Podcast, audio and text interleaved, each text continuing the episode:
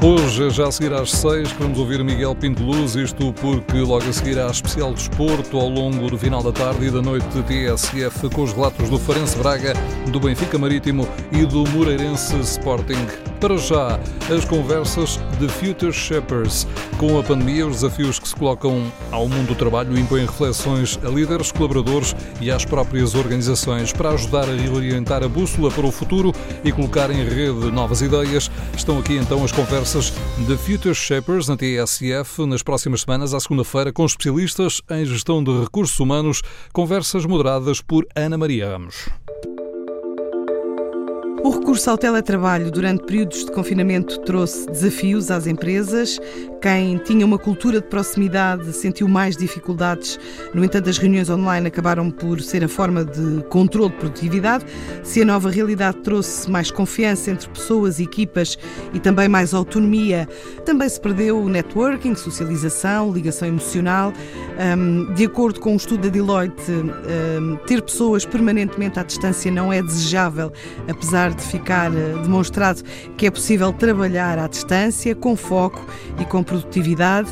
Para debater esta temática, temos connosco Isabel Borgas, People and Organization Director da NOS, e Diogo Santos, Partner da Deloitte. Boa tarde aos dois. No atual contexto, a cultura das organizações é de facto um tema central na agenda de um gestor de topo? Eh, eu diria que mais do que nunca o tema da cultura passou a ser eh, central.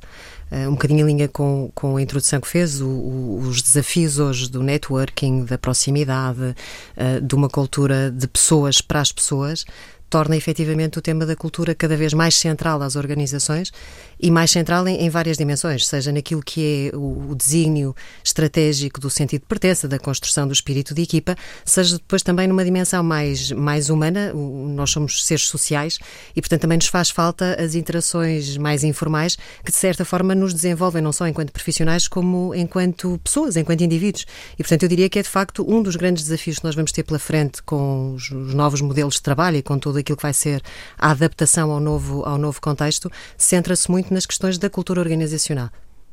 Eu, eu, acho que a, a máxima de que a, de que a, cultura como a estratégia ao pequeno almoço, e que já era verdade há, há 20 anos atrás, uh, sem dúvida que é, que é, que é ainda mais verdade no, nos dias que correm. No, nós na, na, na, Deloitte definimos cultura como uh, a forma como as coisas funcionam aqui. Portanto, não é o que está escrito uh, no, nos papéis, não é o que está na teoria, é de facto naquilo que se reflete na forma como, como as pessoas trabalham, na forma como interagem entre si. Um, não se, não, a cultura não se define por, por decreto.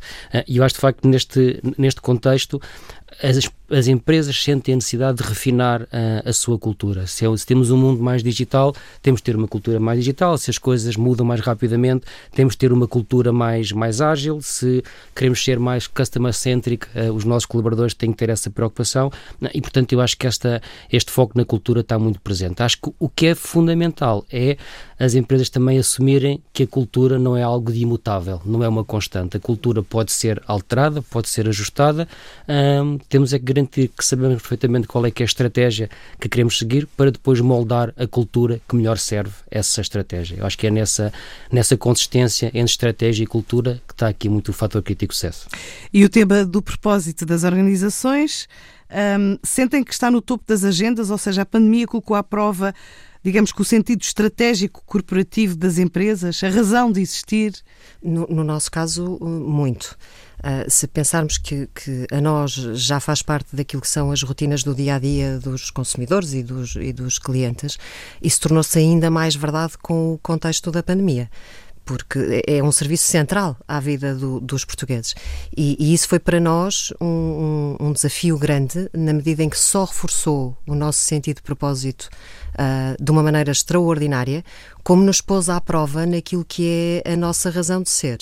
Uh, nós hoje temos absolutamente claro que existimos precisamente para manter todos ligados a tudo. E quando eu digo todos, é o país, são as empresas, são os consumidores, são as famílias, é, é todo um universo que, que, de certa forma já interagia entre si, mas que está cada vez mais conectado. Só para trazer aqui um, um número, nós, nós quando olhámos para aquilo que tinha sido o, o investimento que a nós fez em, em, em ofertas de light para clientes, em particular para tudo o que foi a comunidade médica, como sabem, estamos a falar de, da ordem dos 8 milhões investidos em, em ofertas de light, em serviços, em donativos, em, e, portanto, isto mostra muito que há efetivamente uma razão de ser para nós e que ela tem que ser central àquilo que fazemos todos os dias e dá às nossas pessoas o tal sentido de propósito que é inerente às organizações e à nossa vida, mais uma vez, enquanto seres humanos. Qual é a leitura da Adelaide? Não, eu, eu, acho que este propósito, de facto, de, esta definição de propósito, que é esta razão de existir de uma organização além do lucro, uh, como Isabel referia, uh, está de facto no topo da agenda porque este propósito funciona como um aglutinador, um elo de, de ligação entre as várias pessoas da, da organização. E, portanto, o propósito tem naturalmente o efeito naquilo que é o mercado, naquilo que é a relação da empresa com, com stakeholders externos, mas, se calhar, é tão mais importante o impacto que tem na, na, na própria relação da, da empresa com com, com, os seus colaboradores. E eu diria que, num contexto de bundling geracional, em que no fundo coexistem múltiplas uh, gerações na força de trabalho, e em particular os millennials e, a, e, a, uh, e os centennials, de facto são gerações que ligam ainda mais ao, ao propósito, que se revêem ainda mais nesta forma de estar das empresas, em que se preocupam uh, uh, para além, que as suas preocupações vão além do, do lucro. Um, e, e, nós vemos, todas as estatísticas apontam para, de facto, estas novas gerações se reverem mais e terem uma ligação sentimental muito mais forte com empresas que têm, que têm este propósito. Eu diria que, que o, o, o ângulo do propósito uh, tem aqui vários, várias variantes. Uma naturalmente naquilo que é a relação da empresa com os seus colaboradores, um, mas depois é necessário refletir esse propósito naquilo que se comunica, naturalmente, mas nos próprios produtos e serviços uh, que disponibilizamos aos nossos clientes, nas cadeias de abastecimento que, uh, que, que, temos, uh, que temos montadas, e é essa forma de como o propósito se tem que refletir nestas diferentes dimensões de negócio que é absolutamente chave. Para fechar, diria só que é impossível uma empresa conseguir transmitir o seu propósito, esse seu sentido além do lucro, se os seus colaboradores não se revirem nesse propósito. E, portanto, claramente essa transformação uh, terá necessariamente que partir de dentro e daí a importância de nós ligarmos cultura com propósito a força que move as organizações, então, desde a sua origem e, mantém relevante no tempo, é um fio condutor para a tomada de decisão. Foi estimulada com a pandemia? Deve a empresa ter o compromisso para lá do retorno financeiro de que já falaram e refletir sobre a sua existência eh, e capacidade de contribuir para este mundo incerto que vivemos, como mostrou a pandemia? Eu, eu não posso estar mais de acordo, um bocadinho em linha com o que disse o Diogo. É, é, voltamos àquilo que é a nossa razão de ser, não é? É o, é o porquê que fazemos.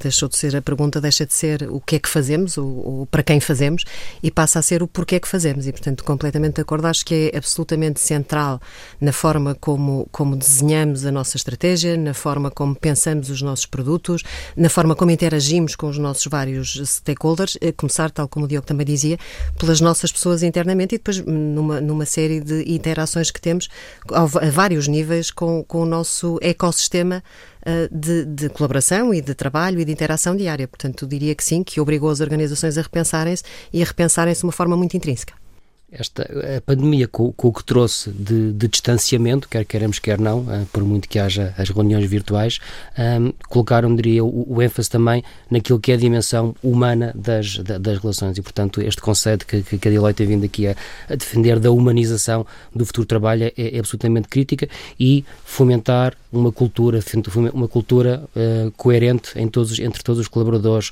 uh, fomentar o sentimento de pertença com, com, com a empresa, são aspectos absolutamente fundamentais fundamentais, diria eu, ainda mais críticos uh, no contexto de pandemia, diria eu também mais difíceis de operacionalizar, porque a, a distância física, uh, de facto, não, não, não, não impossibilita tudo, mas é claramente um entrave importante. Oh, eu posso só acrescentar, posso só acrescentar que eu acho que nós agora vivemos na, nesse contexto uma realidade muito engraçada, porque há um ano estávamos a pensar como é que trabalhávamos o connect, como é que trabalhávamos a ligação entre as pessoas e muito com a tecnologia uh, subjacente e enquanto enabler, e acho que hoje já começamos a perceber precisamente precisamente por essa dimensão humana que é preciso trazer e que é preciso trabalhar do ponto de vista cultural, que o nosso grande desafio vai ser o trabalhar o disconnect. Como é que nós vamos conseguir trabalhar o outro lado, que é o permitir que não seja pela tecnologia que nos ligamos, mas que nos ligamos pelas relações que construímos e pelo aquilo que, enquanto pessoas, conseguimos trazer de mais valia às organizações e à cultura. Sem dúvida. Portanto, com a, a, transformação do trabalho, uh, estes temas ganharão mais relevância uh, no futuro,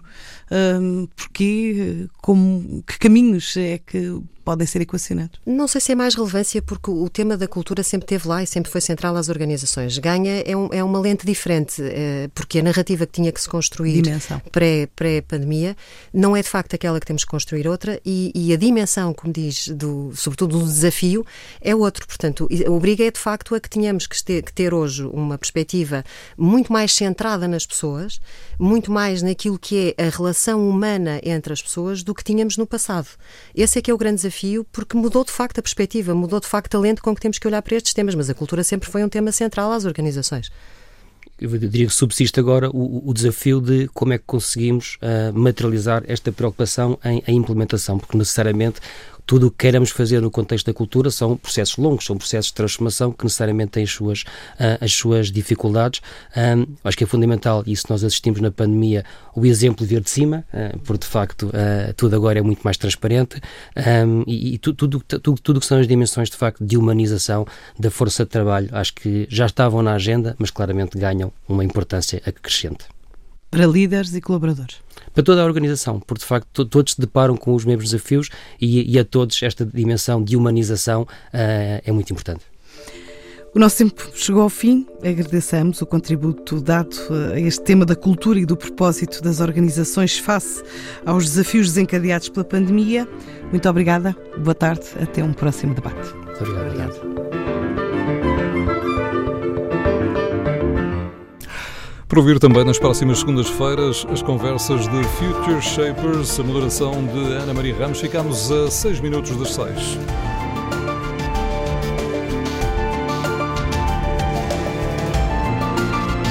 Tudo o que se passa, passa na TSF.